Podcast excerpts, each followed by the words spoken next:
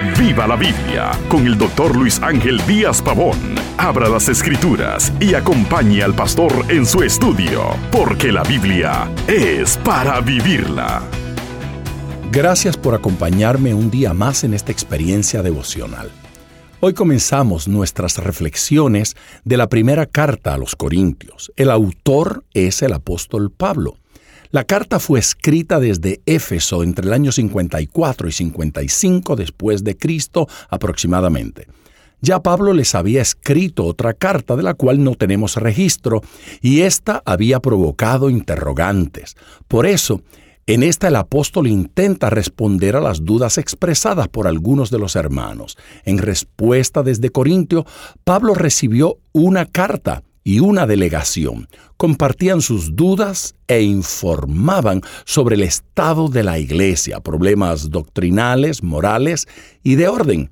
Acerca de la ciudad misma debo decir que era grande y próspera. Por tres cosas era famosa esta ciudad.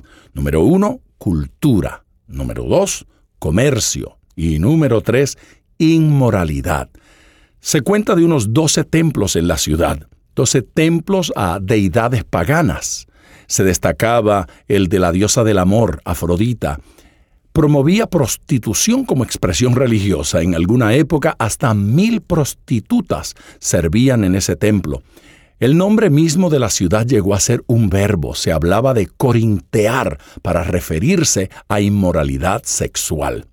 Pero el punto culminante de esta carta no es la inmoralidad, el punto culminante de esta carta es el capítulo 13, un himno al amor.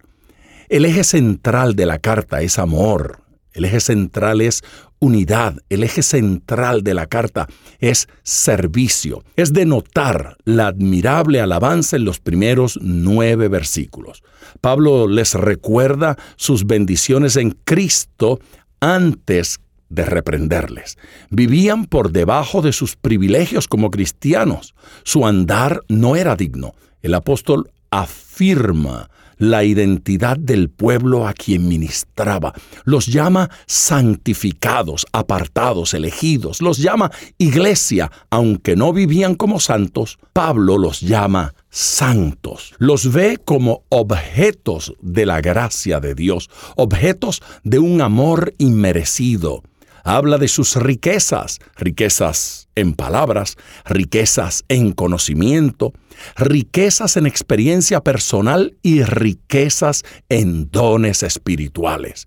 Y cierra hablando de la gran esperanza. ¿Y cuál era esta gran esperanza? Esperaban el regreso de Jesús a la tierra. Observe usted que el énfasis de Pablo no fue el maltrato, ni siquiera el de enfatizar sus defectos, pero afirma su identidad en Dios no estaban viviendo a la altura de esa esperanza. Por eso la administración de Pablo es tan importante. El plan no fue destruirlos, sino restaurarlos.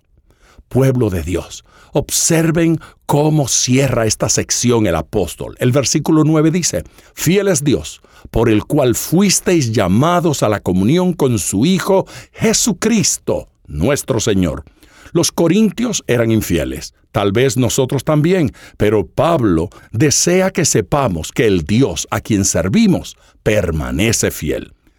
Les espero en nuestro próximo programa cuando continuaremos con el estudio de este capítulo y no olvide, ponga todo su corazón al estudiar las escrituras, porque la Biblia es para vivirla. Acompañe regularmente al Dr. Díaz Pavón en su estudio personal de la Biblia. La experiencia de décadas de ministerio de la palabra son vertidas en cada jornada. Usted puede adquirir copias de esta enseñanza visitando nuestra página web www.diazpavón.com.